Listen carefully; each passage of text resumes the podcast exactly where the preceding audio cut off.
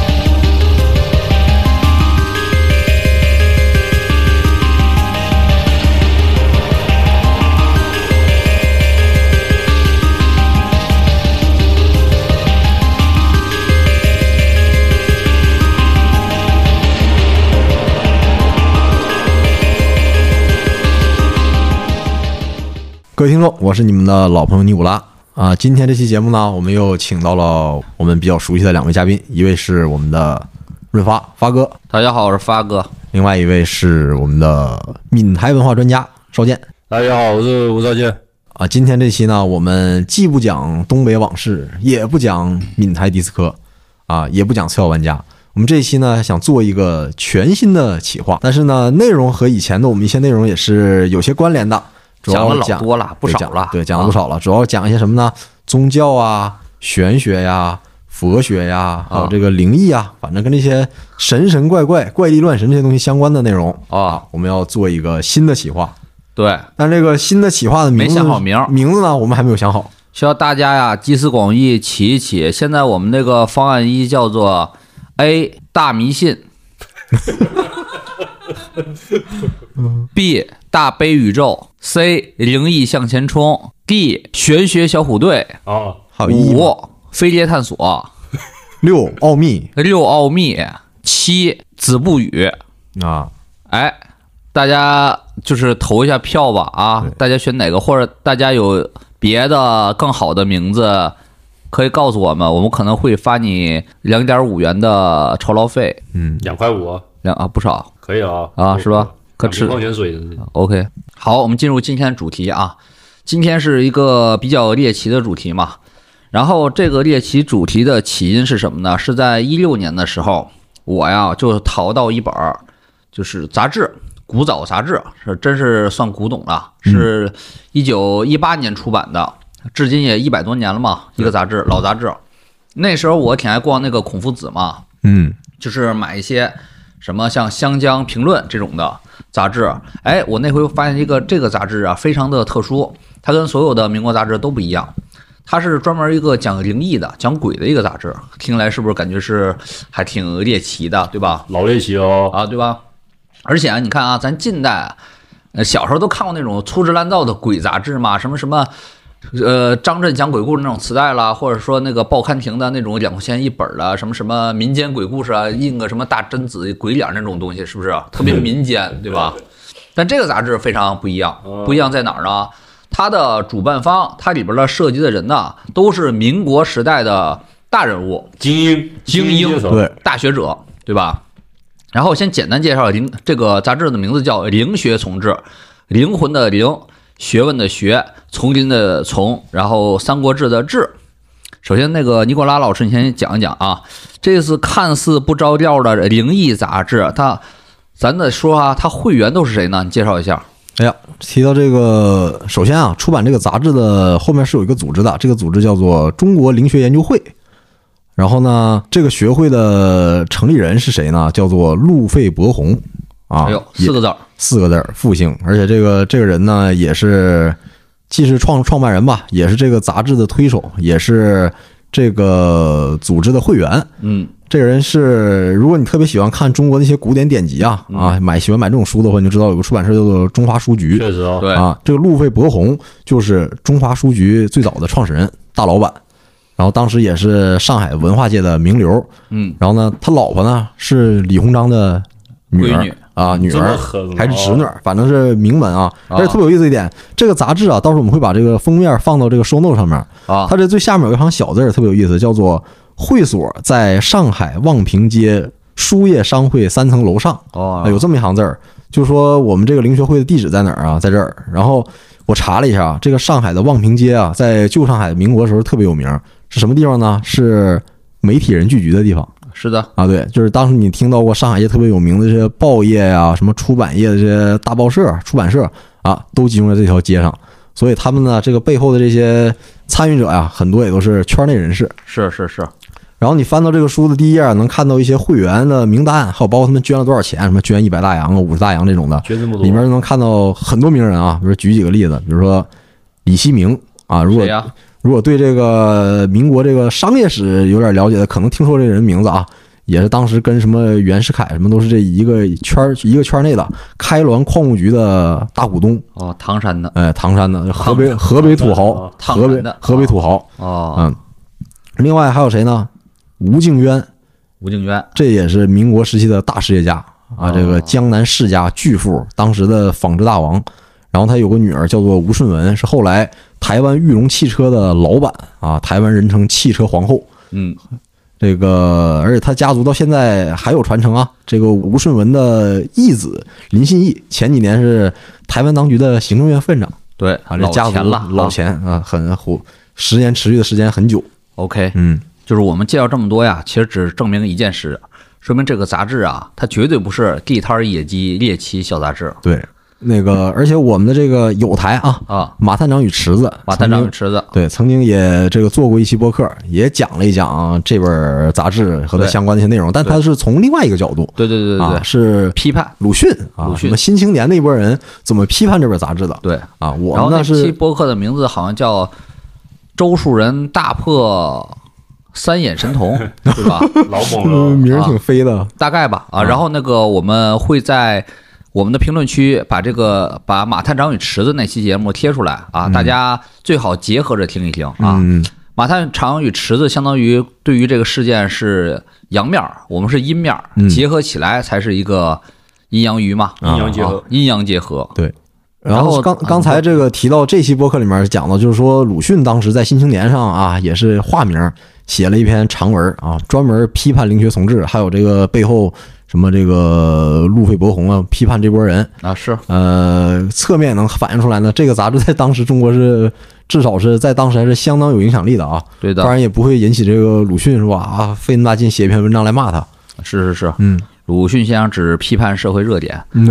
啊，然后其实那个民国时代呀，其实是小政府，小政府，然后强社会，社会上各种的社团呐，呃，特别特别多。嗯大家现在看历史，可能就是觉得民国时代嘛，好像主题就是革命，对。不是加入国民党，就是加入共产党。嗯。啊，其实还有好多好多好多其他的小党，比如什么无政府主义党，对。什么什么什么，还有各种的社会上的小的门派，比如好多门派就讲究消费，好多杂志讲消费的，啊讲怎么在上海买东西，看电消费党是吧？看电影什么的，消费主义贼消费主义。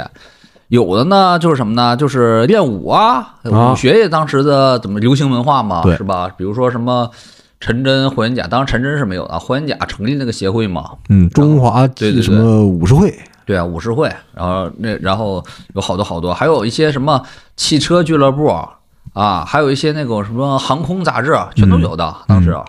然后呢，这次讲的就是当时的鬼文化，嗯啊，这属于当时的亚文化吧，太亚了，是不是少剑？够不够压？这个啊放到飞的这个啊！你现在老提什么嘻哈呀、摇滚呐、什么电音呐、这亚文化，人家那时候玩的是玩鬼，玩直接鬼直接跟你玩鬼，都不跟你说别的，直接玩鬼啊。然后当时的那个他们的这个一个兴呃兴起吧，鬼文化，咱中国本土也有啊，传统的鬼文化呀、嗯对不对？聊斋呀，占卜啊，什么聊斋啊都有啊。他们这鬼文化呀，之所以叫亚文化，是它是从西方引进来的，嗯然后跟中国本土的传统鬼文化相结合，形成了呃中国特色的啊鬼文化，然后才产生了这个杂志《灵学从志》。它并不是一个很小众的人群，为什么这么说呢？他们这些的灵学组织，在一九三十年代，然后有过统计，会员就达到了八万人。哟，这么多，而且那个会员是要钱的啊，对。那交会费的，一年得交个那种的十块到三十大洋吧，对这样的一个会费就是免费的。一个月最少得一块大洋。对呀、呃，这不不止一个大洋，最少比那个多啊，哦。至少至少一个一个大洋，当时也也算是一笔钱吧，嗯。证明了你如果加入这种组织啊，你你绝对是属于。呃，有闲阶级，或者说小小资产阶级，对。对，知识付费玩会员制嘛，知道吧？啊，然后先首先讲一讲啊，什么叫做灵学？因为这个对于咱们现在啊是一个很陌生的词汇。灵学听起来什么感觉呢？首先玩玩鬼，跟鬼玩，啊，跟鬼玩哈。嗯，灵学其实是一个偏学术的词汇。灵学这个概念呢，其实起源于欧美。欧美就是你们知道吗？在那个十九世纪，就当时的英国是维多维多利亚时代启蒙运动，啊啊，对的，还还启蒙知识运动在之前是跟启蒙运动没有关系，都灵学，还 启蒙什么运动啊还呀？这纯迷信科学行吗？迷 迷信主义啊，这个灵学起源呐，现在讲到美国嘛，美国四十年代，美国四十年代有一个有一个组合非常有名啊，叫通灵三姐妹。啊。啊，通灵三姐妹叫做福克斯，姓福克斯。啊。啊，他们分分别叫做这个利恩、凯特和玛格丽特。嗯。啊。她们三姐妹啊，就是搬家，她们从小搬家搬到了一个传说中闹鬼的宅子。嗯。闹鬼的宅子里边，别的小小朋友到了闹鬼的宅子都被吓得嗷嗷叫嘛，嗷嗷哭嘛。但是他们天赋异禀，跟鬼成了好朋友，迅速发现了他们身上有股能力，可以跟鬼啊快速交流啊，啊哦。刚开始就很像那种呃温子仁的电影温子仁电影招魂》招魂敲门，地下室敲门，梆梆梆啊啊，哒哒哒回应，梆梆梆，哒哒哒，这样的一拍一合的这种回应，然后他们一点儿都不感觉到恐怖，而且他们后来发现什么呢？发现鬼魂啊有一种灵力，它可以回答问题。虽然鬼不能说话啊，但是它可以通过发出声声响的这种的原理来回答问题。嗯所以他跟鬼约定，比如说是敲两下，就是那个 no no niet 啊。敲一一下就是 yes 大是吧？大啊，敲三下，三下就哈拉少是吧？啊 然后就是跟鬼对话，发现鬼有一种那个超能力，他能预测和告知很多事情。嗯哎，这对于美国人很很新鲜呐，这叫鬼魂学呀。嗯其实对于佛学这不新鲜，中阴身状态的确是能够超脱时间和空间的界限，能够看到一些事情。所以那个无论是出马仙儿啊，还有一些那个别的方式啊，嗯。都是通过那个鬼魂的方式可以预测一些事情。啊。这个咱以前也讲过一点啊，这个也也另讲。但是对于美国人来说，美国人不知道啥是出马仙儿是吧？对呀、美国一八四零年的状态还是很蛮荒的，还是还西部那时候还很蛮荒的，就一群对吧？农民，对。荒野大镖客的感觉是吧？啊，荒野大镖客一九零零年左右呢，他在他六十年前那时候更更荒野。更荒野。啊，老荒野大镖客。然后对于美国来说，那是一个特别震撼的事情，所以这个三姐妹啊就开始出名了。嗯。她就靠这个就是各处的走穴赚钱，嗯。然后就是给人看事儿嗯。这个状态。当然了，后来那个历史学家发现呢，三姐妹有很多造假的成分，啊。但是他们的确是美国这种灵异复兴的源头。嗯。嗯，她们这三姐妹当在当时非常非常有名啊，就各处巡演呐、表演呐、把这个风给刮起来了，嗯。就是特别像咱们很熟悉的气功热嘛。啊。气功热的源头就是来自于就是巴蜀地区的个小男孩叫唐宇，他最早是啊耳朵朵识识字。字，后来也是说有点问题，他那个测试啊，嗯。但是作为。不关键呢，无所谓啊，他掀起了这个源头，嗯。把源头掀起来了。对所以这个欧美啊，通灵从这个十九世纪的中叶开始非常的兴盛，嗯慢慢的社会的各个阶层都开始玩通灵。呃，你们看过那种的典型欧美的电视剧呀、关于这种灵异呀、神秘学相关的，都发现有没有那种的招魂会啊、降临会，嗯降临会，我就一群人围着呗。对，降临会，还有那种什么降临桌、降临板儿，嗯，呃，拿个蜡烛，然后在一个特殊的桌子上，然后进行召唤。对，像这种场景，你看那个美剧《美国美国恐怖故事》啊，多大大把大把老，好看了啊。所以这个兴起啊，都是从十九世纪开始的。嗯，然后咱们可能以后会专门开一期啊，就欧美的十九世纪是他们神秘主义的确是一个复兴的年代。所谓降灵只是特别小的一支啊，嗯有点都不是特别上台面的东西。嗯他们有很成熟的这种神秘主义复兴，比如像克劳蒂的那种嗯黄金黎明，对啊，而且像在文文学上有体现啊，叶芝嘛，叶芝，叶芝就是黄金黎明的成员，对，都是受神秘主义著影响。名的神秘主义有啥书籍学者，推荐吗？发哥那？这慢慢讲，这以后专门做一期，做好几期呢。所以通灵只是其中的一支，平民化、居家旅行，你都通一下灵这种的事儿，当时有多么盛行呢？比如说，呃，林肯总统，林肯总统他有儿子夭折了，嗯。他老婆呀玛丽，然后特别的痛苦，嗯，就是在白宫里边举行过招灵会，哦，在白宫里，对，招灵会。当时的记载是，呃，玛丽在和林肯嘛，在白宫里边举行降灵会，想把他的儿子威廉给招过来，然后的确产生了这个灵异现象，嗯，就有人啊就看见过，就是这个威廉嗯。类似那种身影出现在白宫的角落里边了，而且这种仪式好像还把别的一些鬼魂，老的总统的鬼魂给招过来了。据说有人在这个玫瑰厅里啊，看到过杰克逊总统的灵魂，啊 对呀、就把杰克把那个克克逊给招回来了嘛，对吧？然后在林肯过世之后遇刺了嘛，嗯。然后玛丽也在这个家里边搞过召唤林肯的仪式，哟，咋召唤啊？这也是降临啊，啊让他过来，然后唠嗑说话呀。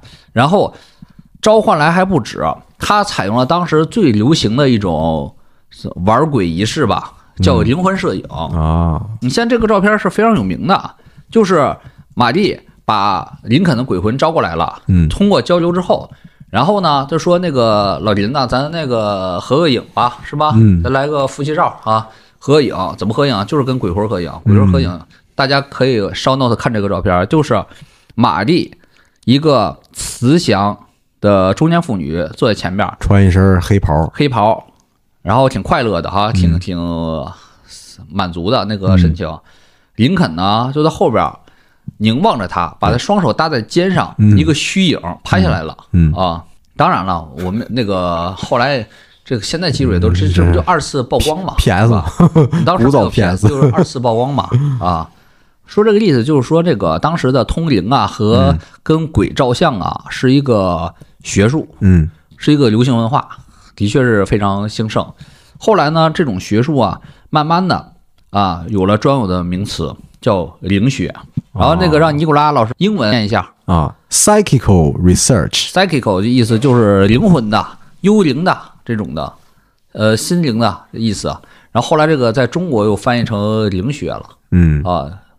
然后是在最早啊，这个组织成立的是在英国成立的。英国在一八八二年在伦敦成立了心灵研究协会，嗯，然后参与者全都是也是知识分子名流，比如有一些物理学家，有一些就是科学家，嗯有一些就是贵族还有早期的诺贝尔奖得主都有啊。啊，然后随后呢，美国呀，在那个也是在十九世纪八十年代成立了美国心理研究协会，美国灵学会也也是成立了。呃，就是欧美的这两波啊，这个心灵研究会啊，在当时是非常有名的，因为他们参与的这个贵族啊、名流啊太多了。而且是以比比较以接近科学或者是宗教哲学的形式进行研究，是吧对？对对，你看啊，有哪些名人呢？有柯南道尔，哎呀，这不是写小说了？对呀、福尔摩斯的作者啊，有刚才你说的叶芝诗人，嗯，对？吧？还有很当时很有名的一个魔术师叫胡迪尼，啊，胡迪尼，就是老搞那个密室逃脱那位。呃，还有哪些名人呢？比如那个弗洛伊德嗯啊，马克吐温，啊，对可以啊，，还有一些那个获得诺贝尔奖的大科学家全都有。嗯就说这是个名流聚会，特别像咱那个中国呀，八十年代、九十年代的气功热，是不是啊？嗯也是一大堆名流，上流社会都玩，是，总统都通过灵嗯啊。这些那个柯南道尔、马克吐温嗯都玩过这种灵学，跟咱那个气功热是完全一致的。气功热也是中央老干部都见过大师，都有上师。然后说民间的这些的巨富啊和商人呢，也都玩过。嗯啊，是这样的一个状况，非常火热嘛。所以啊，就是在欧美世界呀、这个是一个不稀奇的一个流行文化。嗯这个东西是怎么传到中国来来的呢？这是也挺有意思的。传到中国的这个怎么说呢？潮流代理人吧，主理人，灵学主理人就是武廷芳呀，这是个政治人物啊，啊。对，嗯武廷芳，少剑有没有印象？这个没啥印象，发哥能否说说？这个尼古拉老师啊，你先介绍一下武廷芳吧，你历史知识比较渊博。啊，这个武廷芳可是民国时期的名人啊，对是据说是中国的第一个法学博士，对，而且当时参加过什么辛亥革命之后的什么南北议和呀，而且是什么当时南方的全权代表，后来是做了北洋政府驻美国的大使啊，Doctor 武廷芳，对，而且这人很很很有意思啊，他出生地方你要按现在这个国籍来算，他可能不算中国人，他出生在南洋。新加坡人啦啊，啊！半个老乡，谁谁跟你俩？你跟谁俩呢？是吧？武廷芳祖籍是广东人，然后他自小出生在新加坡，这不咱典型海峡华人，海峡华人吗？讲的是典型的海华海峡华人。然后后来那个他回到了广州，又去香港生活，基本就在香港度过青少年的嘛。嗯然后在香港读了这种的西方的教会学校圣保罗学院。嗯然后他是一八六零年十八岁的时候，你想那时候北方什么状况？北方那个咸丰皇帝还跑路呢哈，死了都那个那个年代吧，就是这个太平天国战争时代。对哦，他在香港与友人就创办了，就叫《中外新报》，哎，这搞杂志了，玩杂志了，就搞叫新媒体的，对。后来呢，在一八七四年，他又去了伦敦嗯，学习的法学，对就跟尼古拉老师说的是拿到了法学的学位，对，而获得了他是律师资格啊。对，这是他是第一个华人拿到了外国，就是英国的这个大律师资格。对对，然后人一八八零年呢，就是担任了香港立法局议员。嗯，一八八二年呢，就去了北上了，北上来到了那个李鸿章的北漂了，啊幕府来当了幕僚。对对，长达十四年当了幕僚，然后负责什么？主要负责外交关系，嗯负责了中法战争的谈判，马关条约也跟着去日本了。嗯然后那个又被清廷啊派做驻美呀、驻西班牙、驻驻秘鲁啊、驻古巴的大使啊，挺爽的是吧？一九零三年又跟协助大臣一起修改大清的法律，嗯嗯，进行一些法律。然后一九一一年之后呢，他又支持南方政权嘛，然后出任了中华民国这政府的外交总长，然后还跟那个蒋介石进行了和谈嘛，呃，袁世凯，袁世凯，啊，不对，对对对，说错了，不好意思啊，跟袁世凯进行了和谈。啊，这段儿他跟袁世凯和谈呢，咱的高中课本里是有的。我记得那个武廷芳就是第一次在咱高中课本里出场的啊，哦，啊。经过我们的描述，大家也知道了，武廷芳是一个什么类的人呢？看起来极其理性的感觉，极其理性，是不是？嗯他咋研究灵学啊？哎，这就是咱要讨论的第一个点了。你觉得身份高的人就不应该研究灵异吗？这太太理性了，这不信这些。啊，这倒不是嗯，这倒完全不是。武廷芳啊，其实自小啊，打小啊，一边儿学着这个西方的学术，一边儿对这种的各个中西的玄学都非常感兴趣兴。趣爱好，对，兴趣爱好，他这么自述的啊，他说他呀有空啊就在家研究灵学、养生学啊，攻读儒、佛、回诸书，这回教也看看，回教也看，嗯都看。然后呢，他平常最爱看的是什么事儿？最爱干的什么事儿呢？是打坐啊，啊。他叫打坐呀，他每天打坐一小时，就跟我少爷我跟你说的是，让你早上每天也打坐嘛，打坐一小时。没办法，打坐一小时上班迟到了。打坐一小时呢，然后他的那个入定功夫，他觉得很不错。他这每一小时啊，静坐呀，总是感觉能够思虑全消，嗯五脏六腑特别的澄清，身躯轻了一大半儿，好似飘飘欲仙，浮在空中，羽化而登仙。嗯所以他打坐能，他觉得他能入定嘛？他打坐入定，大家也知道嘛，入定之后可以出体嘛，出窍嘛。他所以他就说他在出窍阶段见过很多的鬼神。嗯，我初中也灵魂出窍过，你是咋的？中暑了是吗？我可以说一下，溜冰了？不是我们玩那个死亡游戏，窒性窒息啊！差差不多。哎呀，老就一群那个初中男男的玩那个窒息，你先把那个体内这个气排干，哦然后那个五六个这个非常强壮的男人就去压你的肺，然后你哦，在短时间内休克，然后那时候就直接感受到灵魂出窍。我就在那个咋说呢？我就灵魂出窍之后，我以为我那个是肉身，然后我就绕着这个教室走了一圈。我说你们这咋的围着干嘛呢？然后我凑进去了，哎呦我操，这是我肉体，然后就回去了，这是真实发生的。然后回去他就我就惊醒了，整个过程在那个灵魂状态差不多五分钟，但在现实中只过了差不多五秒。其实你可以不回去，我不回去那完了呀，不回去不能在这录。你没觉着那个时候状态，你可以用意识来控制你想去哪儿去哪儿吗？你到这个阶段了吗？速度很快，就是你移动速度很快。对呀、因为你是根据意识在走的。哦，你到时候你要是你意识中有哪儿，就能去哪儿。啊，比如到时候你要去个新新加坡的话，你可以去新加坡了嗯啊。你去过马尼拉，可以去马尼拉了。你这个你这个说的东西我挺理解的，哦，因为你这个东西啊，我能举出好多的类似你这个例子。首先，那个有种人专门要训练你这种的技术，叫哦那个星体投射，也叫也叫也那个也和清醒梦也类似这种东西，就是在在一个睡眠当中，可以导致灵魂跟肉体剥离，然后飞出去，可以慢慢训练。刚开始先飞到屋顶，后来越飞越远，飞到家对面那山上，后来又可以飞到别的城市。有人专门这么训练。然后呢，你刚才说那个被几个壮汉压压蒙勒懵了是吧？哦，是的，就是大家有没有看过一个历史书啊，叫《黑毯上的北魏皇帝》啊？啊黑毡上的北魏皇帝，啊，黑毡上哈，对，看过，呃，罗新嘛，罗新。新清史学派新的的新星啊。啊。啊。然后那个就说了嘛，皇上北朝皇上登基嘛，啊，登基时候先拿那个给勒蒙头，拿那个也性窒息了。大布袋子还是什么啊。麻绳儿，这个勒脖子，勒脖子。就勒到勒懵逼了。啊，窒息，窒息当中其实就是出出体了，你灵魂一部分出去了，你出体状态就可以对进行一些我刚才说的一些功能了嘛，对，预测。哦。预测。啊。你能你能是有他心通，有天眼通，能预测一些你的未来、你的人生、嗯。你的治理的国家状况，嗯。就通过你的预测，然后你给你在扇嘴巴子扇醒了，然后就问问你都看见什么了。还有你刚刚说那个窒息，还有第三种西方的克劳利他们就举行过各种仪式，就是归根到底就是把自己干懵喽，对，连嗑药，然后再疯狂的结合，疯狂的连接啊，而而且那个就产生那个性窒息，性窒息然后就懵了，懵了之后就可以出体了，出体之后他们就是举行各种的仪式，你这个还是有渊源的，就说明你啊，少剑先天跟这个有缘。有缘呐。那。时候当小玩了，我们啊。我们那些初中同学就一个人这个上瘾了，一天得玩五六次。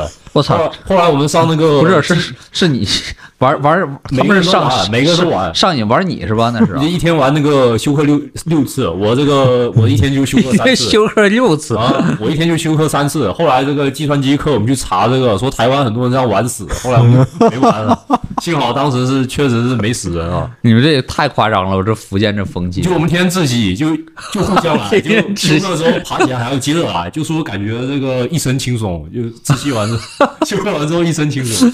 三魂六魄，他妈窒息都都已经少了百分之七十了，都已经。因为我们之前玩阿鲁巴，阿鲁巴不够刺激，就玩那个死亡游戏，OK，大家不要学习啊啊！不要不要那啥啊！常危险啊，这会死人的啊。然后你要吴少健啊，从小不玩这窒息啊，现在没准都去华尔街了。现在已经他的三魂六魄已经损失百分之七十了，所以才在这录这玩意儿啊，跟大家说话啊，要不大家都没有机会听到他说话。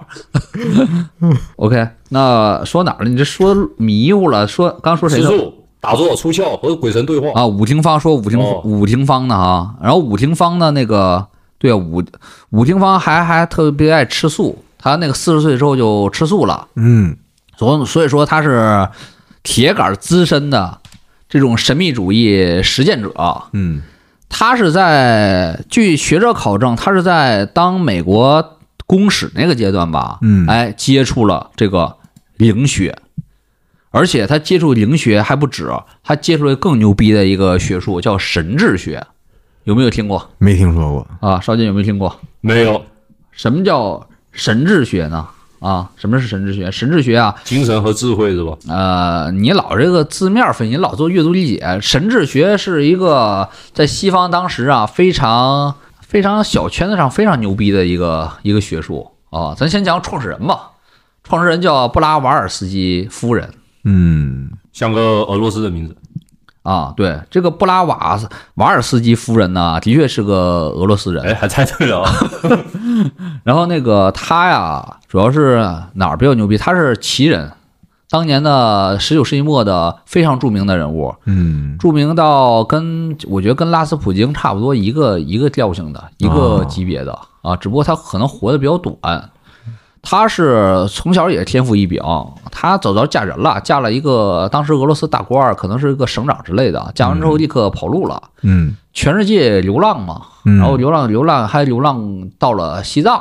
他自述去西藏了啊，去了那个扎什伦布寺，然后学了很多密宗的功夫。嗯但又根据咱那个学者考证啊，就清华大学沈卫荣老师，沈哥说了，沈哥一看他那个布拉瓦尔斯基写那些藏文呐、嗯他狗屁不懂啊，那是完全不懂藏文，是吧？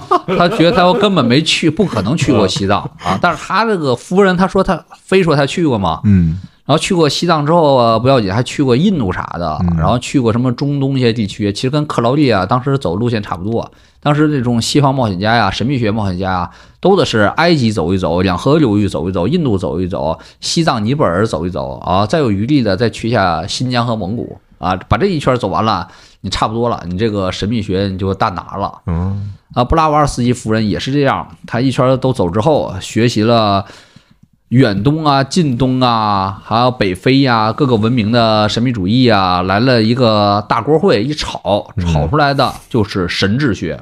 哦神智学在当时啊是非常有影响力的，特别有影响影响力的。参加的这个学者呀、名流啊也大大的在。然后那个咱的武廷芳呢，武哥呢也是在美国期间接触到了神智学，他对神智学啊是大加赞赏。他是怎么说神智学呢？神智学他说。你学了神智学，你就会了解世界是如此的广大，地球是如何的成型，人类是如何的发端，而我们人类的命运将会走向何方？你看神智学都能够那个经过解答哎呀，啊，这么妙。对，这么妙。那咱国内的中国的灵学是经武廷芳传进来的吗？啊，是的，是是是，它是怎么说连接点？啊，神秘学唐僧，呃，神秘学唐僧，哎，你说太好了，哦神秘学唐僧，他既了解中国的神秘学，也了解西方的神秘学。嗯一方面深谙这个中国的东西，一方面他的英语这么好啊，也深入打入了西方的上流世界，嗯，也作为一个中间人把这拿来了，有点像那个当初的唐僧嘛，对吧？嗯作为一个文化交流的一个那个传法人嘛。嗯当时武廷芳，你看他又学了神智学，他又会打坐，他导致什么呢？他经常干一件事儿啊，是经常半夜呀出魂儿，出魂儿之后跟鬼唠嗑。唠散哥没朋友，他这个唠嗑也不是现在直播呀，说点抽象话啥的、哦啊，这这样打赏啊，接着烧点纸钱啥的。他是啊，这个问鬼很严肃的专业问题，哦，因为刚才我也介绍了嘛，鬼啊，有的是个鬼道的，有的是中阴身，他们有一定对于人来说是神通的事儿，嗯。因为说多了吧，这个时空跟空间啊，在人在咱们人的眼里是存在的，嗯但是可能在另一道生物里边是不存在的。啊，我们是三维吗？鬼可能是四维啊，对他们就可以跨越时间看到一些东西，所以他向鬼问了很多很专业的问题。嗯这个他写了很多的这种文章，叫做《灵学日记》，还有叫《鬼友夜谈录》，跟鬼友晚上聊的这个谈话录，还有鬼的世界问题，这个鬼阴间到底怎么运作的？他写了特别特别多这种东西，是怎么说呢？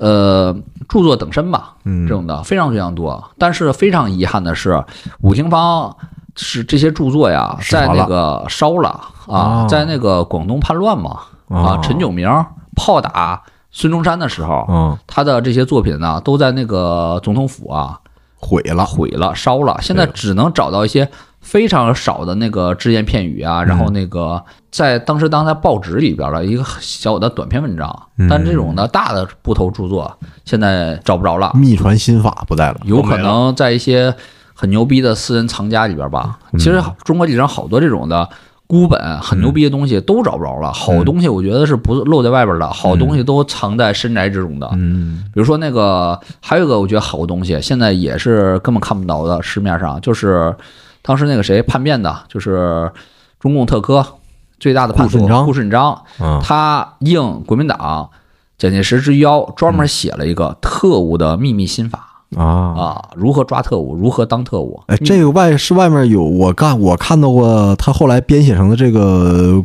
就是国民党内部情报系统培训材料啊，是啊，啊对对，啊，这是能查到的这能查到吗？啊，对，能查到。啊，这是多少多少字儿啊？小册子大概也就是百十来页。是吗？嗯。啊，这个那说明你找到了哈。啊，那说不定你说那个什么呃秘密心法呀，这可能没有。啊，孔夫子找找，这个是刚开始它它是你说那是教材版，还有一个是它就是供词版。哦，它有一个刚开始先过先说了一个供词版的，嗯，这个供词版呢，我听那个一些民国那个人事回忆录说那个相当惊人，相当可怕。啊哦。关于关于苏联是他们怎么训练的那些招，直接的招，哦。他都先招待了，然后招待进行一些掺水和改良，变成教材了。哦。啊。教材是能查到的，对，教材是能查到，嗯。教材啊，那肯定就是吸了不少嘛，那种特别野的、特别狠的那种东西都都淡化了嘛。啊，话说说到五行方嘛，然后五行方是把这种西方的鬼文化、鬼科学这种的亚文化，呃，到带到了咱们神州大地。然后这股风呜儿就卷起来了嘛，毕竟武廷芳嘛是什么人物啊？是咱那个相当于外交部长啊，嗯副总理啊这样的角色，副总理都都号召了咱那个青年要要要研究鬼呀、对吧？那民间也很兴盛，那全民大玩鬼的，全民大王鬼。而且呢，当时一大堆留学生啊，在日本留学嘛，对吧？嗯日本当时啊，灵学也很丰盛，因为这个有一个文化传播链儿，文化传播链儿都是从欧美起源，然后慢慢的传到日本、港台，然后从这边再反攻大陆，对吧？无论是鬼文化呀，还是咱要看一些流行文化、摇滚乐呀什么的，不都这样吗？是吧？欧美起源，然后日呃日本、台湾、香港，然后在大陆，大陆是最后的接收者嘛。当时在民国时代、晚清时代，一大堆的留学生也是在日本，日本学灵学，还包括一个学术是什么呢？是那个催眠学嗯啊，催眠当时也算神秘主义的一种，现在就当然不是了啊。当时神那个催眠算是神秘主义，对啊。然后有好多的留学生很有名的，比如说像陶成章，陶成章就非常的那个热衷于神秘主义。陶成章那个就是自学了这个催眠学，还天天在那个就是就他说他想啊，回中国之后啊，如果革命啊这个事儿完了之后啊，他想专门教这个催眠，嗯但是他这个愿望还没有实现呢，是吧？没有实现就是届时拿着枪就上来了，就就了结了，是吧？他 就而且当时的留学生和知识分子啊，并不觉得你研究灵异灵学是一个很不上台面的事儿。嗯比如咱们可能想想想象不到的，比如蔡元培啊这种的知识分子啊，是吧？革命家呀，也翻译过灵学相关的文章。对，啊，都翻译过。而且这本杂志，哎，开篇最重要的一个一个一个文章就是他们回复给严复的信，还是严复回回复给他们的信？啊，对对对对。啊，严复也是一个重要人物，所以说嘛，这个呃，你看有吴老牵头，还有一些留学生那个带路，然后呢，这个在上海这种这种的啊重要的港口城市，就产生了灵学组织。嗯我们说的这个杂志《灵学从志》，只是这个呃民国灵异亚文化的一个小浪花。嗯其中一支而已，是比较有代表性，因为它留下了很多的出版物，好多那个组织啊，出版物遗失了对，啊，所以都找不到。对都找不到了，可能好多藏家手里有吧，对吧？咱只能是看到这个《灵学从志》这个杂志，可能出版量相对大一点，每期可能印个一千份、嗯两千份的，所以那个呃流传于世的就还可以啊。哎，那发哥，那既然你刚才提到上海的这个灵学组织，那要不要介绍一下上海的这个灵学会具体是什么情况？是上海的灵学会啊，其实它是这么来的，它并不是先有一个先组了一个会或先建一个杂志，他们这帮爱好者呀，就跟尼古拉刚刚介绍的，就叫那个渔夫啊，还有那个路费奎什么呀？路费伯红，啊，乐路费伯红，然后那个丁宝福、丁福宝、杨瑞林，他们这几个哥儿几个，嗯。然后都是灵异爱好者。一九一七年的时候，他们成立了一个坛。嗯。啊，坛口。对坛口，这个坛坛天口。坛的坛，对天坛坛，这个坛叫圣德坛。这个坛是干啥的呢？你们知道不？这个坛是专门用来招灵用的。嗯 啊，专门招灵。他们是就是觉得呀，西方的降临啊，是通过仪式，大家围成一个圈儿，在嗯降临桌上嗯把灵魂召唤过来，嗯是吧？哎，他们觉得这玩意儿跟我咱们中国传统的一招很像啊，是吧？呃，少剑估计你肯定知道啊，跟什么特像？跟那个伏击特别像。伏击、起击，对，往身上带带神带鬼这种，对呀、还有那个关洛音，其实也有点像。呃，关洛音跟那个伏击还是不太像的，嗯是你自己亲自下去。对，伏击属于召唤召唤系的，他请人过来，然后那个他们觉得，哎，西方人啊总是这种的呃仪式召唤，咱呢跟咱那个伏击是很像的，所以他们就亲自就立了一个堂口。是专门的，就是每天啊，在那就招鬼、招招鬼、招 招神、伏击啊。呃，先介绍一下伏击是一个怎样的形式。伏击是怎样形式呢？伏击的其实很类似于咱们很多那个小时候都玩过的灵异游戏，呃笔仙儿，你玩过吗？没玩过，但是看过相关的影视作品。啊，对，我玩过一直，玩不明白，就是你就那个拿着白纸，那个心里默想你那个事情，然后两只手中间放一根笔，让他自己的去运动，看能画出什么样。是但我一直玩不明白，因为我也不知道为啥。你没有特别研究这个事情吗？谁是教是没咋，我们百度搜，我们就一直玩，一直玩不明白。几点玩的？时间、地点、人物几点？那个这个计计算机课嘛，那个五六个你们计算机课你玩笔仙 你不是开玩笑的吗？不啊，首先你这就不不成立，时间呢是半夜为好，哦，因为那时候好兄弟活动日期嘛。怪不得地点你肯定不能教室里啊，你肯定是一个空无一人的地方啊，比如说什么空地、坟地、荒地、嗯，鬼八楼，鬼八楼啊。你再玩一次，半夜十二点去那个北京鬼八楼，然后八楼，然后那个再扶一次。然后第三点呢，就是你不够虔诚，你求啥事儿啊？我问问，都在问。我们那个数学考咋样？这个怎么样？这个提升自己这个学习成绩？你说你要鬼，你回答吗？你回答你这问题吗？那确实不行，太小儿科啊，了。是吧？你这等一天不就知道了吗？你这这玩意儿算啊，你这心就不成。你在飞机课上你算找鬼，你这是多累呀、鬼啊！这么多人，人气阳气这么旺，多你又问这种无聊问题是吧？啊你这是不尊重，不尊重好兄弟啊！确实不不太对吧？？所以话说来说，伏击跟笔仙很像的。伏击，呃，是什么状况呢？是一个沙盘，沙盘上有一个装置，装置上其实像一个那个缩标是一个东西，能够自由移动嘛，吊着一根笔。然后这个流程跟少剑说的很像，你先的是沐浴更衣啊，诚心祈祷，烧香供果，然后把你心中所祈祷之事默念，就说请神灵、好朋友赶快显灵。然后当这时候呢，是两个人或者一个人轻轻扶着我刚刚说那个装置，轻轻扶着，然后你就是闭上眼，深呼吸，一直祈祷，请他来，请他来。而且这个时间呢、地点呢，最好是晚上，最好是僻静的地方，最好甚至是石托林。什么石托林呢？就是坟地，坟场这种地方，因为是比较热闹嘛，这种地方 比较热闹啊。啊，阴间大市场。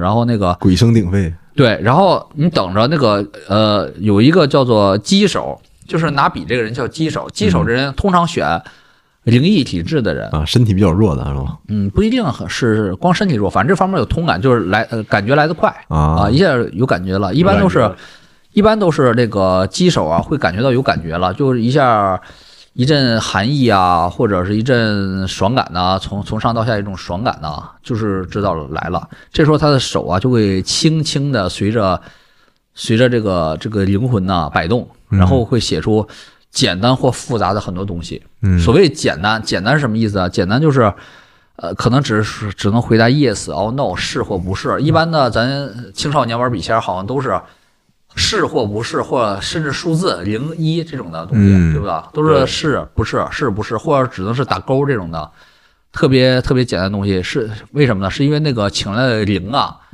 能力不够，啊二呢是那个机手啊能力不够，哦导致就有点像那个 EVA 里边一样啊啊，福音战士一样，嗯你的那个驾驶员跟机型匹配率太低，哦导致了不能做复杂动作。懂了如果能做复杂动作，能做到多复杂呢？这个技术中国叫伏击，叫笔仙儿，外国叫做自动书写。啊通灵自动书写最高境界能写一本书。哇。美国有一个富商通灵书写了一本预言，就是笔就是自动动，还在咔咔写，哦。写那玩意儿都是他自己根本写不出来的话。啊，都这种挺牛逼的哦。对，所以说呢，话回说回到这个上海灵学会，这个圣德坛，圣德坛也是比较高级的伏击，嗯写的东西是比较复杂的，能够写出诗来，嗯然后能够写出寓言来，能够写出很多的解答来。所以说，这个圣德坛呢，就通过这个伏击声明，慢慢在上海滩有了一席之地。就比较准，啊对比较灵。对，比较灵。所以呢，就跟刚才说的，他们越搞越大嘛，好多人都是过来玩玩嘛，都过来那个看看嘛。他们的会员有很多牛逼的人物，比如说他们会员有严复啊、嗯严老，然后黎元洪哎大总统大总统啊啊，还有庄士敦。嗯庄士敦就咱上次讲的溥仪的老师嘛，老师溥仪的英文老师，然后那个苏格兰人都上这玩过，所以呢，圣德坛这个节目啊是越搞越大。他们搞了主要是两大板块儿，你知道是 哪两大板块儿吗？一个就是鬼沙龙，啊鬼啥呀就一群鬼在那里唠嗑呗。对，请鬼鬼播客古今中外的这个名鬼啊过来做讲座。嗯。那这个语言通吗？啊，语言通啊，你是你说是不是太亚文化了？啊，是啊，啊，你这个是比什么泰的演讲啥牛逼多了是吧？你泰演讲，蛮太的啊，泰的演讲还请活人呢，咱直接请阴间人呢，是吧？一步到位的直接。啊，有点像鬼博客是吧？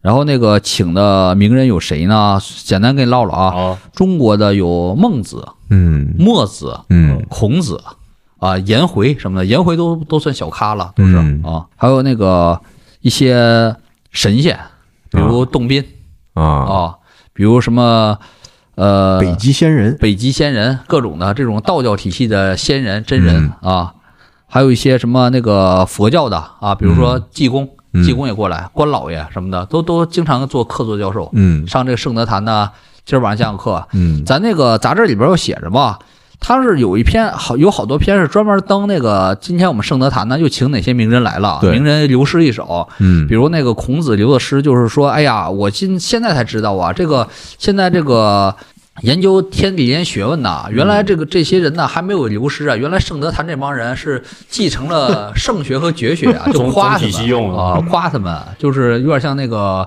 录 VCR 嘛，嗯，啊，大家好，我是孔子啊，看杂志就看这个灵学同志啊，都都这种的东西。不光是中国的，中国人怎么说还有个语言优势吧，还熟是吧？嗯还请外国人呢。对，外国人是请？托尔斯泰，牛逼吧？托尔斯泰啊，啊，还有雨果嗯啊什么的，这个欧美的全都请过来。他请托尔斯泰什么的讲什么呢？呃，讲一下那个托尔斯泰的人文主义，对。啊，还请了一些那个欧洲的著名的老鬼，然后讲一下那个一战之后欧陆的景象。对。啊，你们打完一战了之后欧洲什么样啊，对吧？然后那个都是作答如流啊，对这感觉。比如问这个托尔斯泰说，这个一战也快打完了，俄国现在有点惨呐，说以后这个前景如何呀？然后这个托尔斯泰就对答如流，而且你知道写着你知道是啥？不光中文，而且是楚辞，就是屈原写那种题材的，什么什么西啊，什么什么西。托尔斯泰拿楚辞跟他们唠嗑。啊，对啊，哦，中西结合，那提到苏联的成立了吗？没有。哦，啊，都是片儿汤话，我都是片儿汤话，都是片儿汤话，可能托尔斯泰也不太了解历史的未来是吧？出场费也也出乎他的意料是吧？他庄园也没了啊，也被烧了。OK，然后那个，哎，你你们有没有觉着这特像人工 AI 呀、Chat GPT 啊？是不是 Chat GPT 啊？啊，然后问个啥，然后在沙盘上自动书写出来了，我操！哦你说这个现在这 AI 是不是把这个雇了好多一万个灵媒在那写的 啊？你说当时如果咱穿越回民国开公司叫鬼公司咋样啊？咱那个把这些鬼啊一万个全都给那个包下来，嗯，全世界的鬼都归咱们管，咱做最大的鬼直接垄断。鬼 MCN 你觉得咋样啊？啊，然后你找那个世界上各种鬼入驻服，你能穿越回去，你就是鬼了呢。他问你啥，你保证对答如流。那倒是，那倒是。但是当时他没搞一个鬼 MCN 哈，就把鬼都给那个签个独家。这个托尔斯泰是咱们那个 MCN 的独家签约博主，嗯只在我们这个沙盘上唠嗑。你看，可能人也是这么想的。你看圣德坛这个搞完灵学杂志，请托尔斯泰又请谁的？哦那别的恐怕可能就不太好请了吧？对对对，那咱以后也可以学学啊。啊咱那个以后录播课、写文章啊，咱都不采访活人，咱就也是通灵，采访迈克尔·杰克逊，咱下期咋样啊？可以，哦，还行，啊，大下期黑泽明咋样还？行啊，唠唠他这个创作七武士的啥心得啥的啊。啊，他跟三川敏郎的爱恨情仇啥的 讲，直接附身讲讲。然后你刚刚说了，第一趴是太子演讲嘛，客座沙龙，说点片儿汤话对，啊，这个看起来很假，对不对啊？对但是其实最重要是第二趴，第二趴是深度的，通过鬼来做一些深度的研究。鬼是属于他们请来的研究员，帮他们解答一些很深刻的大的话题和学术问题，甚至问些啥呀？呃，一般都是比如说最轻的是求医问药，哦，对问一些那个死的名医，嗯说这个病啊怎么治，用哪些药这些事儿的，还有问事儿啊，问一些。你看，你都问他妈考试结果，人家问考试题目哦，啊，今天要考什么题嗯啊，都问这种这种东西。还有最深的是问一些专业的学术问题，然后专业学术问题这产生了一次重大事件嘛，嗯。然后在整个民国产生轰动了，爆火，嗯。是啥事件呢？是那个吴志辉伏击问音韵学的问题。音哦。韵，就音韵学。是吧？对。对，因为咱先首先介绍啊，出场人物啊，吴志辉这个也是出现在咱高中课本上的一个人物。嗯。啊，是等于说是民国元老、国民党元老。但这个人是什么样的一个人呢？他是两个字儿吧，狂人啊，贼疯狂，无政府主义者，贼贼贼贼傲，啊，贼傲贼狂。他是一方面他大才子嘛，他贼有文化；一方面呢，他又贼放浪不羁，不修边幅。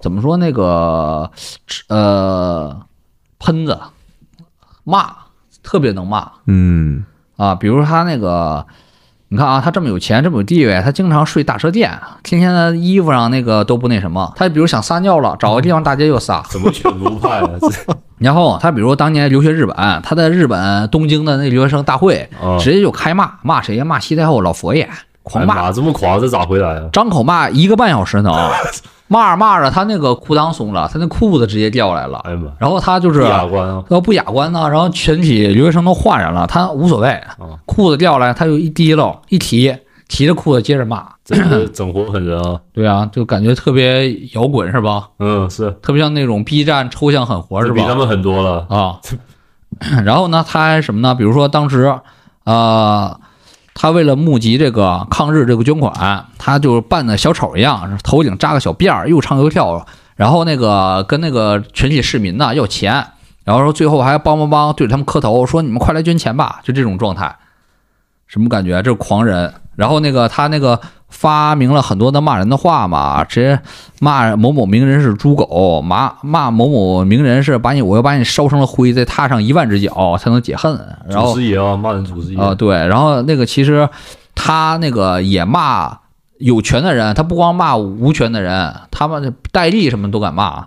他追戴笠说那个狗杂种 啊，然后是跟蒋介石说，蒋介石是婊子养的，嗯，都直接说，因为民国国民党政府讲究开明是吧？讲究什么那个尊卑有序。他作为国民党元老，这个蒋介石也是虽然很不爽他是吧，但是也没敢下个狠手啥的，腿儿打折什么的都不敢。所以说他在民国时代是非常有地位的一个人。嗯然后话回说这次伏击啊，他其实是一个标榜科学，呃，民国初期科学主义是一个非常流行的一个思想状态嘛，呃，凡事讲科学嘛，比如讲那个实证主义，讲科学。然后吴志辉他听说他跟朋友那儿听说嘛，然后那个上海圣德坛天天玩伏击嘛，然后他其实就是既抱着挑事儿，也抱着那个看看热闹这个心态，然后然后就来了，想玩一玩。他刚开始啊是非常不在意不屑的，啊，调侃、调戏，整活来了。就像那个，比如说那个什么 B 站那些的什么峰哥啥的，去哦采访啥的那种感觉，什么 老哥无恶意，老哥无恶意啊，我来了，简单试一试啊。其实就想戳穿他们，啊然后戳穿之后再再骂他们一顿这种的。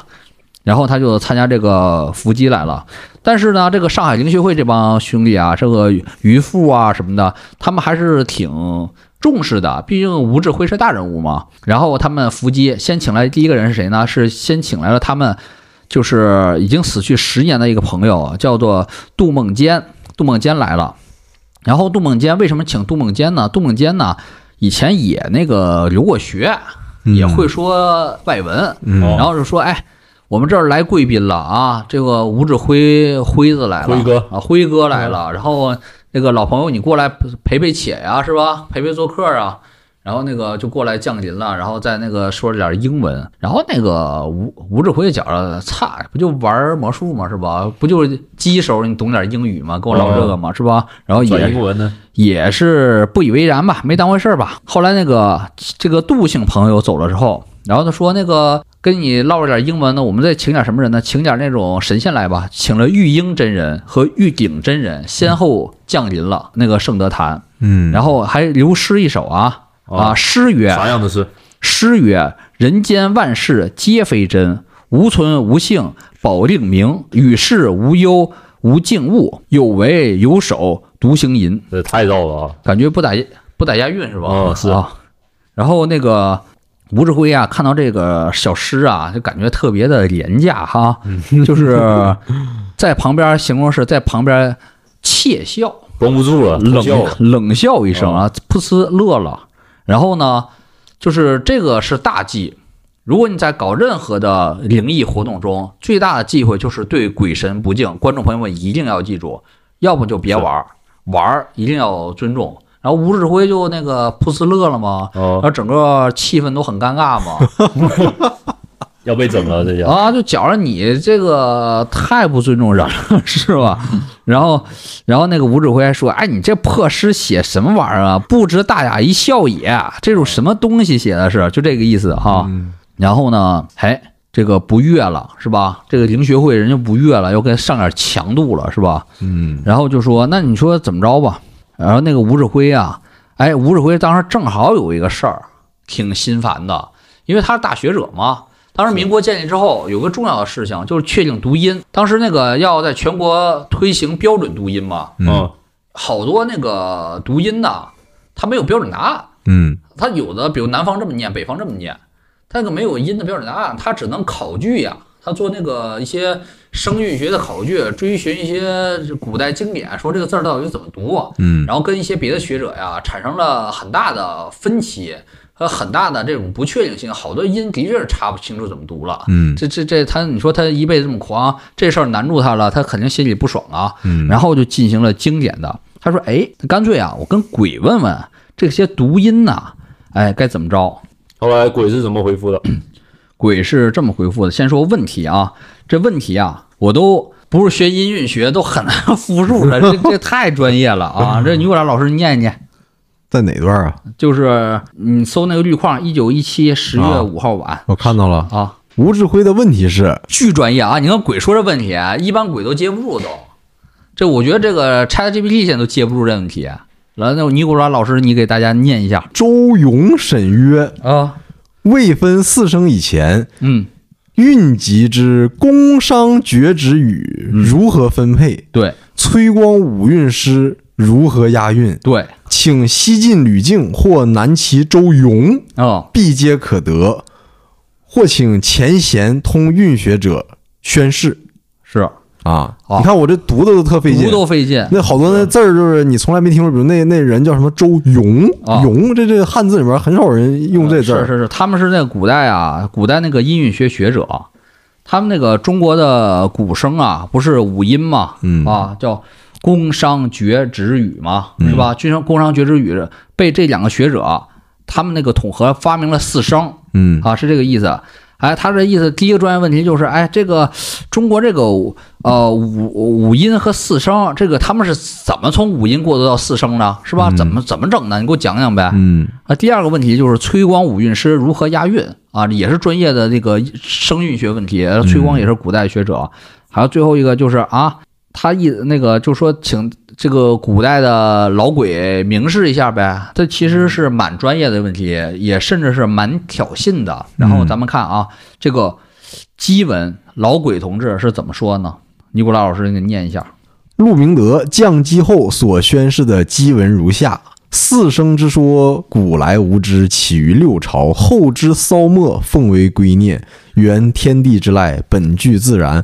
发于喉者谓之功，发于恶者谓之绝，发于舌者谓之止，啊，发于迟者谓之伤，发于唇者谓之语。嗯，然古来传者各异，其说或不尽同。沈氏初创，当时天子上遗之，不见信用，犹存古法。周汉时之长言、短言、轻读、重读及四声。对，听着是不是非常夸张啊？嗯这是当时可是吴志辉亲眼看见在沙盘中这一个一个字儿写出来的，嗯这个 直接傻了 直接傻了。，Chat GPT 了直接。对啊，现在这个回答真是有点人工 AI 能回答出来的结果呀。嗯而且他那个呃机手扶着笔的人，他不可能什么专业他都会吧？你要作假的话，不可能他人工 AI 咋的？他是马斯克发明的咋的？他什么都会，他不可能啥都会呀。嗯他一个这么专业的解答，而且是的确是拿古文说出来的，嗯，让这个吴志辉啊大为震惊，镇住了。一下镇住了，嗯一下呢就是特别的肃然起敬。然后随后呢，吴志辉又连问了两天这种音韵学的内容，对答如流。对答如流，问了两天呢 啊。然后这个事儿啊，吴志辉本人是服了，甚至傻了，有点这太可怕了这事儿可。然后呢，那个这个事儿啊，你想啊，圣德坛把吴志辉这种狂人疯子，你说现在咱那个大陆最疯的文人谁啊？你就可以对标一下吴志辉、方舟子。最不信的这个，相当于方舟子吧，你把方舟子我老征服了，你把方舟子搞定了，然后那个你是不是就搞定一切了？然后他们就觉得这是重大战绩嘛。呃，圣德坛这个上海音学会啊，就是一瞬间就把吴志辉，呃，连续三天起机问鬼音韵学这事儿，哎，发出去了，发在杂志当中了。然后吴志辉大怒啊，哎，你说你你们不讲究啊，是吧？我就私下玩玩，你怎么还公布了，是吧？哦然后脸上挂不住了。然后这个论文，这个是文章一发布啊，然后瞬间引起社会层面的轩然大波。嗯啊，好多那个老的。呃，老一派的坚持那个唯物啊、科学的，特别反对这个所谓玄学这帮人呢，就是大惊说这辉子怎么那个啊不 real 了是吧？啊，怎么那个信鬼了？怎么那个信鬼了、叛变了，然后进行对吴志辉进行了大规模的批判啊。一群人围着他骂呗。对啊，就说你怎么辉子，你真是个疯子，是吧？然后你怎么搞起这网了？辉子然后不说话了，然后他的确是见识了，也不能说啥，然后然后就沉默了。然后这个事儿是非常特别特别特别著名的。然后后来他那个通过问鬼啊，研究声韵学这个事儿，他还写成小文章了，然后还真是成为一个著名的一个民国事件，只是现在不太知道了哦啊。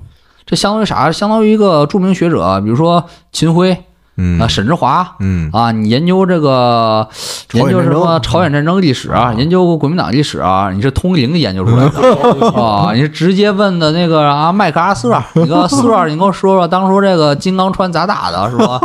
你给我讲讲是怎么仁川登陆的，是吧？是这么研究的啊？啊，问问问这陈布雷是吧？老啊蒋到底那到底那天说啥了是吧？啊，是啊，对啊，这这玩意儿一手消息啊，也也也不长于一种学术的研究方法嘛，啊是吧？你看那个好多考古研究那个什么古文明，嗯，它证据链都破碎的，好多东西也是需要研究者的说好想象说好听的是想象，说不好听的是 瞎编。呃编排，对吧？才能大概揣测出意思。嗯这个虽然算冷门研究，也挺有意思的哈。嗯你说这个国有的大学肯定不支持你拿着社科经费研究鬼回答历史是吧？咱民间可以资助啊，嗯拿鬼研究历史啊，嗯也挺有意思的哈。而且说完这个吴志辉啊，通过他们这个圣德坛起基问音韵学，嗯，好像当时这个灵学从志上还呃曾经发表过一个特别有名的一个一个故事，是一个特别猎奇的，是江南富商通灵事件。嗯，哇，这事儿好像也挺有名的。是吧？而且这个事件呢，就是我们现在手里面拿到的这个灵学从志第三期啊，第三期这个里面，呃，翻开前节有一张照片儿啊，拍的就挺模糊的，叫做徐班侯先生及夫人灵魂摄影对。啊。这张照片儿就是跟我刚才说的那个浙江富商通灵事件是有直接关系的。然后我们会把这张珍贵的历史鬼照片发在 show note 里边。嗯，这期成本还是蛮高的哈，嗯让大家也是那啥一下，过过瘾。过过眼瘾吧。然后这个徐班侯事件呢，也是灵学重置的非常著名，在社会上引起很大反响一个事件。因为这个徐班侯啊，是当时的非常有名的浙江那边的大款富商，相当于啥呢？相当于可相当于能是这个福耀玻璃老板是吧呃？曹德旺是吧？可能比德旺 腕儿小一点，反正也是大大款喽。啊然后不幸的是遇难了啊，乘乘着一九一七年十一月二十二日，他们乘着一个叫普济号轮船，然后就在航行嘛。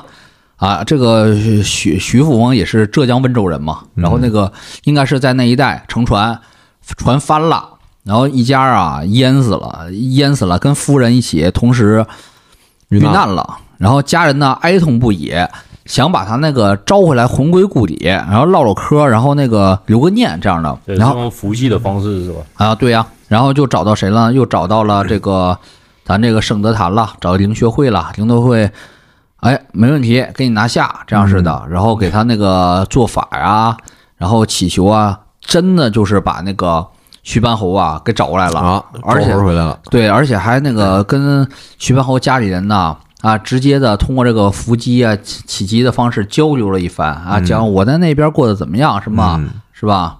而且这还说里面提到说，谈论必数百言，生前未竟之事，亦必一一指示啊。说聊聊了好几百句哦对啊，聊了好几百轮儿。创业方针都说了，这个生前 没没办成的事儿是吧？都一一指示后人啊，该咋办该咋办。啊，对，分配财产呗之类的嗯啊，我在哪个洞有个存折，你给都你给取出来是吧？都分给这个祭坛。啊，然后那个还还说了好多的感慨，就说我这一辈子啊，啊真是怎么着怎么着怎么着的，我也真是很想你们什么的啊，我在那边过得很好的，也不要挂念之类之类的，不在话下。最后呢，这个呃，请这个徐班侯夫妇啊，哎，站直了，然后合影一张，就是咱们要贴在 show note 里边了，在民国也非常有名了。徐班侯夫妇的灵魂摄影，嗯。啊，当然，灵魂摄影这个东西，你可以说是造假嘛，是双层曝光之类之类的，嗯。但是的确是记录在案的那个伏击内容啊，嗯。那是非常多的，那是他们详细当时可是登了一期啊，这个东西啊，嗯，所以这个事儿也是在民国大为轰动，也导致了啥呢？导致了那个鲁迅先生啊、周树人先生非常的不爽，嗯专门写文批判了此事，说那个徐班侯你咋这么是吧不懂事儿呢是吧？啊，你这个勾给谁家呢是吧？玩玩你装神弄鬼是不是？就这样了，进行了深刻的批判。这鲁迅是不太信这个神鬼之说的哦。鲁迅的确不太信，鲁迅当然是不信了。嗯，你关键是这你这是幸存者偏差呀！你信这玩意儿也登不上咱教科书啊，是吧？确实啊，武廷芳信鬼这事儿登得上中国历史教科书吗？咱咱初中课本啊，咱初中课本不讲他跟那个呃什么巴黎协会交涉，讲的是武廷芳先生最喜欢打坐，最喜欢出神儿，最喜欢半夜与鬼交谈，是吧？白天跟什么什么法国外长交谈，晚上跟鬼交谈，你这个东西进不了正史。嗯但是我觉得进不了正史的东西，好多才是真正的东西。表在表表面上的廉价的东西，谁能看一眼的？那是有意安排的东西，是吧？有道理不必复活，可以反驳。啊，鲁迅先生听我这就反驳，就批判我一番啊。起劲一下呗。你这不是那啥吗？问问问问问问 问问周科长是吧？你觉得咋样啊？你你咋的？你跟跟今儿晚上跟那个鲁迅先生请过来是吧？说你现在还信吗？是吧？这下我信了，这下我信了我信了啊，这不都被召唤出来了？呃，刚才是开玩笑啊，没有对鲁迅先生不敬的意思啊。然后那个关于鲁迅先生怎么批判那个民国玩鬼这个不良社会风气，大家可以听一下马探长与池子啊，他们进行了深刻的解读。他不光批判了灵血松枝，还批判了当时流行的一个神童叫三眼神童嗯啊。但是呢，那个鲁迅先生啊，这帮的知识分子啊，是坚决反对灵异派的嘛。嗯坚决支持灵异派的人，其实很有很多，其实非常非常的多。我觉得是比批判的人还要多的。嗯批判的是一部分尖锐嘛，精锐分子，然后支持的也不少，一大堆。也是精锐分子，啊，对，也是精锐分子，包括谁呢？啊，严复，对，第一个是特别著名严复，嗯，严复，少剑，你先你先讲讲你对他的印象是什么感觉？这个真的是你老乡这大大翻译家嘛，这是我们那个福建人的骄傲嘛，他不是翻译天演论嘛？物竞天择，适者生存嘛，对啊，你听着他好像翻译都科学作品这嘛，挺牛逼？的。那而当年还在这个英国学海军嘛，对啊最早一批学海军的人，就是中体西用那时候，就他是其中教的一个人啊，就历史书籍。对的，对的。啊自然科学嘛，自然科学爱好者。而历史的 B 面是啥呢？这个严复老先生啊，啊是极其喜欢玄学的。喜欢这不科学的东西啊，你想也是啊，哪有福建人不信玄学的？你见过吗？不信呢？这得想想。啊、对吧？你都得靠想想，那说明绝大多数都是信曹的曹。德旺也也拜拜点，哎，曹德旺太败了，我们可以单独讲一下曹德旺那些灵异故事，然后专门是去那个叫启如山就求睡神嗯啊，这个我们以后再讲讲啊。这个严复啊他就是自打小就特别信这个东西，也也特别好这个东西。虽然他，比如说那个别人问他你为什么这么喜欢玄学呀？他的官方解答是啊，世界之大无奇不有。视之奇伟归怪，非常之观，常在险远。哎就说不看不知道，一看吓一跳。嗯你不要太闭塞，嗯世界很多路灯照不着的黑处，是吧？这意思。然后在实际上呢，他是什么都玩过啊，他他包括那个呃算卦呀，包括这个通灵啊，哎，他都玩过。嗯，而且严复绝对不是一个孤立。其实中国的知识分子啊，你甭管是传统士大夫，还是经过西方教育的知识分子啊，这一直以来就是都是玄学爱好者和高手，是非常非常多的。随便举例子，比如举例，国藩，你说是不是？曾国藩是不是玄学爱好者？这么说天天打坐嘛，啊，怎么怎么你不知道啊？你不专门研究过兵谏呢？哦，面相学呀，这纯玄学，啊，纯玄学呀。凡哥，帆哥，帆哥专门研究面相学呀，而且那个，呃，曾国藩也经常占卜，哎他打太平天国老算卦，老天天在那儿算卦，在那是，而且他算卦还不算特别灵的，嗯。呃，当然了，当时那个其实啊，知识分子、士大夫会算卦，当时是都说上一种那个必须技能了，嗯他们自己都会起一卦。对，他曾国藩身边起卦最牛逼的叫做他的幕僚秘书赵烈文，这老牛逼了，这个当时是正史上都有记载啊。嗯他那个时候太平天国打仗时候，赵烈文老给他起卦啊，起一些时局啊、健康啊，一些那个打仗的气候什么的啊，这个造诣非常的高。嗯最有名的一次是什么事儿呢？就太平天国战争已经结束了，就是在那个一八六七年嗯啊，他们讨论时局，那时候是什么时局呢？就是太平天国打完之后，大清将往何处去的问题。嗯，啊，那个赵烈文起了一卦，这个卦象显示啊不妙，不妙，说那个哦大清国呀，不出五十年，那个肯定要覆灭嗯啊。这事儿是记在正史之中的啊。嗯然后这不敢往上说了，啊，对呀、然后就那啥了，果然是这么实现了，的确实现了。而那个严复他们也做过这种的占卜和预言，嗯。严复他们曾经是那个占卜过，就是光绪十五年之后嗯。啊，就是在应该就是那个庚子之变之后，嗯。中国会往何处走，嗯。也占过这个这个大命题。嗯，有啥结论？他那个命题，他那个我没查着，他有点隐而不发了啊，就记录了。其实你说就像是此时此刻，right here right now，有多少知识分子也在占卜，咱们就往何处走呢？这这可不敢删啊，也也有结论，但是没人敢说而已，啊是是吧？是太密了这个东西。然后那个溥仪也玩玄学，溥仪爱玩，溥仪是占卜高手，溥仪是经常给自己算卦的。嗯，溥仪有一个也是特别著名的一个典故啊，就是在他的回忆录还有别人回忆录都提过，在一九四五年，一九四五年的时候，他就跟那个他的贵人李玉琴回忆。啊，咱上次讲过吧？这个贵人李玉琴就是他有个拉贵人死了之后，然后他又娶了个新的贵人。就这个李玉琴回忆是是什么呢？他四五年起了一卦，然后。然后就觉得这卦呀，跟那个推背图一卦是应上了，呃，跟推背图三十九卦是一样的。那推背图三十九卦写的是“鸟无足，山有月，呃，旭出生，人都哭”。又云，对，欲畜出生，人都哭。又云，一朝听得金鸡叫，大海沉沉日已过。然后他就一拍手，就跟他的贵人说：“完了，完了。”日本国要完了啊！到到鸡年就完蛋了。对，到鸡年，日本鸡鸡叫就是这个日就要下去了啊！对呀，就要完了。然后那个呃，这就那什么了嘛。然后那个溥仪啊，这个被苏军俘虏之后啊，他在战俘营啊，呃，算卦也是他的自卫凉拌。嗯啊，他闲着没事就就偷着摇铜钱儿啊，用那个六爻嘛，摇铜钱儿。然后苏联看着也发现他妈是皇上天天干嘛呢？天天 玩了几个硬币，天天玩几个硬币啊？是怎么的？痴呆了咋的？其实他是算卦的。那苏联人看不明白他干啥嘛？他就天天算算算。他那天也算一个卦嘛，就一摇摇出来了。他觉得哎呀，又有好事发生了。一九五零年又有好事发生，命运会发生转折。果然是一九五零年，他从苏联给送回新中国来了嘛？然后回来了。中国的怀抱。对啊，怀抱啊。然后那个在新中国他还想摇摇签嘛？然后就。被那个中国人看出来了嘛？你这不搞封建迷信吗？啊啊！然后就把皇上的那个铜钱啊、签儿啊都给收走了。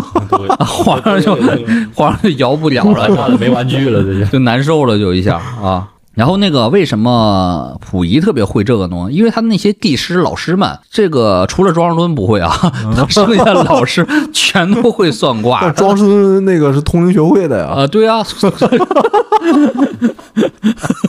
他可能是西方那挂玩灵学、灵魂摄影的庄士敦，庄士 敦。然后那个中国老师们都会算卦，他有个老师挺牛逼的，叫陈宝琛哥。琛哥就是那啥嘛，琛哥是算卦一灵，特准。嗯。然后那个溥仪他们家，咱上次讲过呀，溥仪、溥杰什么的，最恨的是谁呀？你还记得吧？牛老老师，袁世凯。啊，最恨的就是袁世凯。然后那个陈宝琛那个。就是那天摇了一卦嘛，那天那个袁袁世凯复辟嘛，然后他摇了一卦嘛，然后他跟溥仪说：“哎，皇上不要不要恨啊，不要恨。”臣摇了一卦，说那个袁世凯啊，前途凶恶啊，必将不久之后死于恶疾啊，而且他必将不会威胁到陛下，你就请好吧。然后果然就过了八十天，不就挂了吗？啊，这都是记录在那个。呃，回忆录里边的啊，大家可以看，这都是历史啊，整体准确率是比较高的。对呀，啊，整整整那个整体准确率是很高的。所以说，那个其实聊这个问题是聊一个，其实聊一个结论，就是所谓如何定义啥叫迷信？嗯，你们觉得啥叫迷信呢？不相信科学，盲目的这个相信这个神提供的这个。那为什么所谓的迷信跟科学是对立的呢？为什么不？它不是一个未待开掘的科学呢？这个我想的是啊，这个迷信是属于那种低级的对宗教信仰，当然有更高级的对宗教信仰，嗯，对吧？像那个什么牛顿、爱因斯坦，多少都是以及这个霍金，多少都是对神有一定的尊重的嘛，因为科学无法完全的解释这个世界，对，神就属于未知那一面的嘛。那迷信就是。这个神棍给你说啥你就信啥呗？啊，对对对，你其实说这个还是蛮有道理的，可以分成几层嘛。一个叫做那个低端的，我觉得可以先先这么分分析。它因为那个科学讲的是物理世界存在嘛，然后所谓的迷信、宗教、神秘学讲的是精神世界存在嘛，对吧？是，可能是也许在咱们可测的、可感知的物理世界之外，有一个庞大的精神世界。啊，这是一个现在还未待开发的领域，只是现在在专门研究的是，包括是一些传统上都是宗教人士、神秘人士在研究。嗯，我觉得任何领域都可以分成上中下。你比如说，你研究科学，好多是民科呀、低端科学呀、永动机什么的这种的，是吧？都有啊。还有一些那种特别不靠谱的，什么什么那个那种的朋友圈摇摇号，那不也是所谓的伪科学吗？假科学，就是低端的科学嘛，不成熟的科学嘛。你刚刚说的迷信，就是神秘学、精神领域，也有那种不成熟、特别低级的。最最低级的，比如说就是过度信鬼啊，过度拜鬼，那可能就是。呃比较初级的民间信仰，对。鬼神信仰，还高级一点呢，就是包括你刚刚说的神学、宗教学、神秘学了，是研究从精神领域研究研究宇宙的一些原理，就包括就包括那个呃呃牛顿一直就是神学爱好者，他后来就物理就突破不上去了嘛，他觉得这肯定是神的问题嘛，他就开始研究神学了嘛。其实有的那个，我看过一个别的，就是研究说牛顿不是说碰到瓶颈了才变成神学爱好者的，他说他一直就是一个坚定的神学爱好者。哦，嗯，而且那个，我觉得比较有见识的人，社会级别比较高的人，对于命运的理解，是对于这种精神存在理解可能会更深刻。他觉得那个人，如果好多时候只是肉体凡胎，嗯，好多东西决定于看不见的因素那乔布斯他也练过嘛，啊。对啊，那都是练练那那个个打坐，欧美啊，欧美就是六十年代兴起的，就是 New New Age 那个风气嘛。就嬉皮士嘛，抽个大麻做打坐的。对对对，啊，所以我觉得这个并不是一个矛盾的领域。你过度的强调某个东西是所谓迷信，扣帽子是迷信啊，你坚持科学，其实可能在不久以后也能会证明是一个比较狭隘的观点吧。对你像中世纪的科学就炼金术嘛，啥东西都可以炼成黄金嘛。啊，对呀、嗯，然后最后也是被打破嘛，科学就不断被打破了嘛，不能盲目这个对科学的盲目相信也是一种迷信嘛。嗯，对，有可能这个他所谓的好多争论呐，是出于利益的，嗯，因为有的人是专门靠这个吃饭的，所以他是视为反驳他人就是异端了嘛，啊，对吧？然后就是就是说你就是伪呃伪科学，然后是骗人的神棍之类的这个东西啊。当然了，我们这个节目主旨就是就是就是那什么嘛啊，就是叫什么眼界。啊，飞飞碟探索嘛，就是奥秘嘛，是吧？是探索这种，这个这我们这个板块就探知未知世界的一些知识，里边的知识其实非常丰富的。我们将来也会系统的讲一讲西方的，就是说十九世纪末那次的神秘学复兴，嗯，然后包括刚才邵健讲的，呃，之后的就是战后二战之后神秘学复兴，嬉皮士那种的，比如乔布斯啊，他们去学。呃，哦。去去印度啊，还有一些那个很多的法王啊，去欧美传法呀，啊，密宗的这个流行啊，比如说那个最有名的一个密宗的研究者是是那个谁，是乌玛瑟曼他爹啊，啊，是那个西方的密密宗的怎么说大头子大大头子、大手子、大学者。然后呢，我们随后也会讲一讲咱中国的，你看这讲第一次那个民民国初年的一波呃玄学的风气，嗯。可能以后会讲讲咱最擅长的八十年代的气功热嗯。啊，还有讲一讲这个呃密宗在内地的内陆的传播，嗯是不是？讲一讲那个呃密宗在西方的传播嗯，啊，都会逐渐讲一讲对，啊。我是挺相信那句话的啊，视之奇伟鬼怪是吧？常在于显远。嗯咱们理性的路灯只能照耀黑暗的街区的一小串儿，你所有证据都在那个灯下找的。嗯你有好多未知的黑色空间，你难道说黑色空间里边虽然你看不到，但它是什么都不存在的吗？嗯那嗯，不岂不是太自欺欺人了吗？确实，对不对？是啊，而且说不定此时此刻是吧，我们可能，哇，也处在另一次这个是吧？说不定是神秘学的，兴起之中，对对吧？很有啊可能啊。好，那还有什么要说的吗？然后那个，我们这期啊，就简单先介绍到这儿了，只是一个引子，就是介绍那个所谓正史之外的一个真实的历史。嗯就是咱们的正史是一个非常单调、非常单行线的一个历史，好像这一条线路全是由一个规定的逻辑和链路穿杂起来一样。其实真实的历史是没有一个完整的链路的，没有一个完整的主线的，是小径分叉的路口。小。径分叉路口像神经网络一样密布的，咱们只是知道单一的路线，而那些其他的分支路线被有意的隐藏了，嗯所以我们介绍神秘学的历史，既是对于一种比如说其他世界的研究，也是对于另一种历史脉络跟研究的。你多了一种一种感知历史的方式，可能给你人生多一种选择。是的，单一的人生这种的认知，其实是很限制人的存在的。是的，所以说，大家，呃，慢慢的，可能我们这个节目会慢慢探讨一些东西，可可能会打破你很多的刻板印象啊。我们也会继续的努力。这次我们是也是一个引子，从一个小的 B 面切口，让大家看一看，呃，所谓的民国时代的上流人士、知识分子，他们为什么这么笃信玄学？他们怎么笃信玄学？他们为什么会产生巨大的就是社会的影响力？因为的确是验证了很多东西啊。啊、我们这次提到这本杂志啊，《灵学从志》，我查了查，在孔夫子上现在还能购买到三本到四本，价格也是还可以吧，五千块钱，是不是？嗯五千块钱你买个文物 是吧？买了不吃亏，买了不上当。你有兴趣可以买啊，有兴趣可以买一下，只会越来越贵啊。当初可能几年前还是一千块，现在就涨成五千块了，以后这可能就是几万块。大家丰俭由人，自己看着办吧啊！你真正喜欢你就收藏一本儿，留给你的子孙看看。哎，这当时有本《民国灵异杂志》啊，你爹买了一本，你妈买了一本啊，看一看啊。行，那个咱就这次就到这里好，啊我们本期节目就到这儿了，啊！本期节目就到这里，大欢家。迎听众们积极的留言。对你们留留言吧，你们都不带留言的，这流量啊啊不留言，以后我们都收费吧，爱爱留不留吧你。啊，行，好，我们这期节目就到这儿，我们下期再见，拜拜，拜拜，拜拜，拜拜。